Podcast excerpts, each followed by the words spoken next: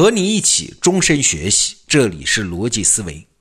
昨天啊，我向你介绍了我们得到里面的一个课程，沈祖云老师的小学生家长必修课。昨天我们说到，学校那是一个复杂的系统啊，我们不能用人和人之间，或者是人和商业机构之间那种打交道的惯性思维来看待学校。我们不能站在它的外面，要嵌入到它的内部，我们才能利用好学校。那更进一步的说，连学校都是一个复杂的系统，那我们送进学校的孩子不更是吗？那要想让孩子变得更好，有没有什么适当的策略呢？我们之所以说孩子也是一个复杂的系统，它复杂就复杂在它处于一个连续而且快速的变化过程中啊，往往一年后的孩子已经不是原来那个他了。好了，如果我们用简单的人际交往方式和孩子打交道，给他贴标签、下定论，那通常就会很容易忽略这个连续而且快速的变化。比如说，很多小学一二年级的孩子做作业非常拖拉，做一会儿玩一会儿，那在大人的眼里，这要么是厌学啊，要么就是偷懒啊，要么就是不会管理时间啊。你看，我们随意就能给他贴个标签。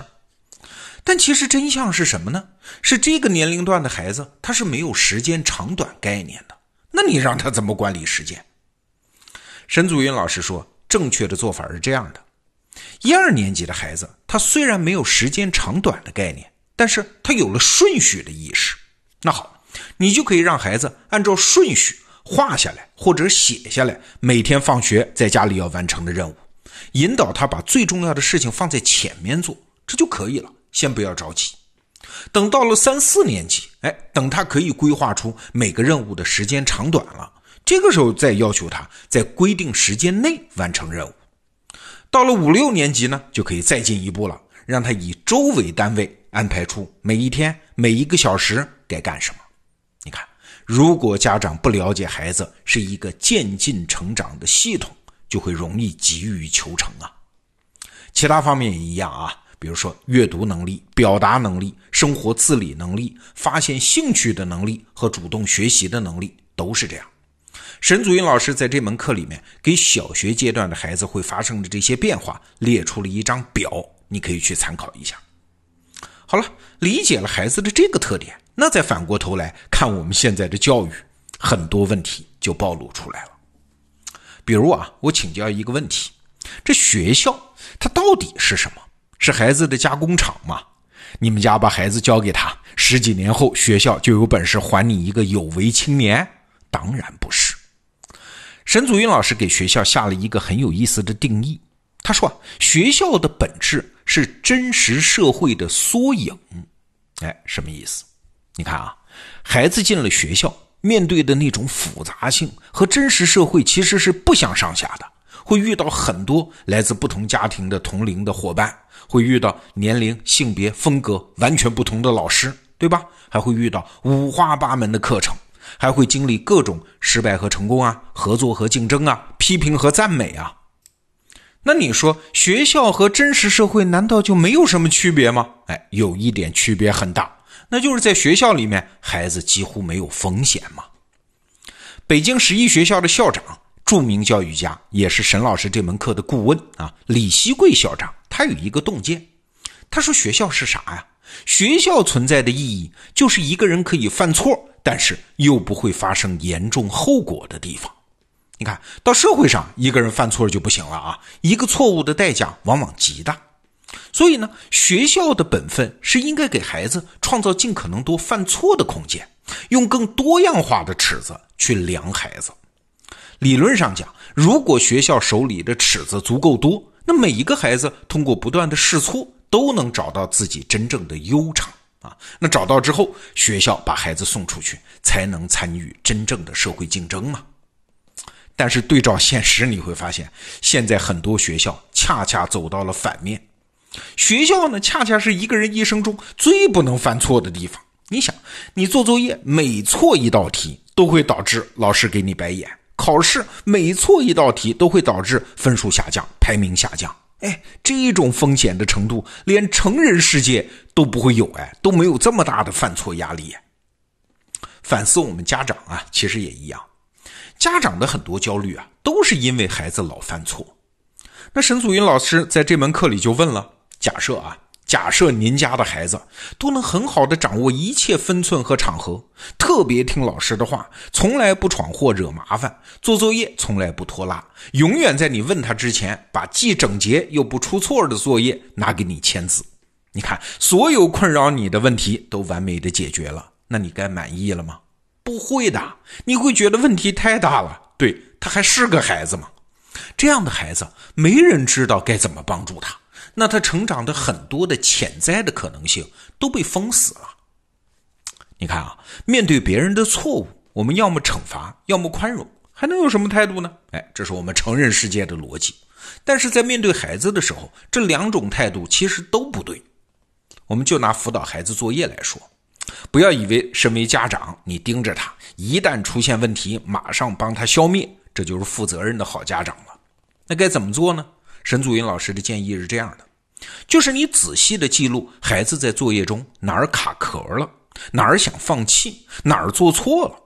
除非孩子自己发现错误改正了，你千万不要纠错啊！只需要采集信息反馈给老师就挺好。这样老师第二天就可以有针对性的辅导他。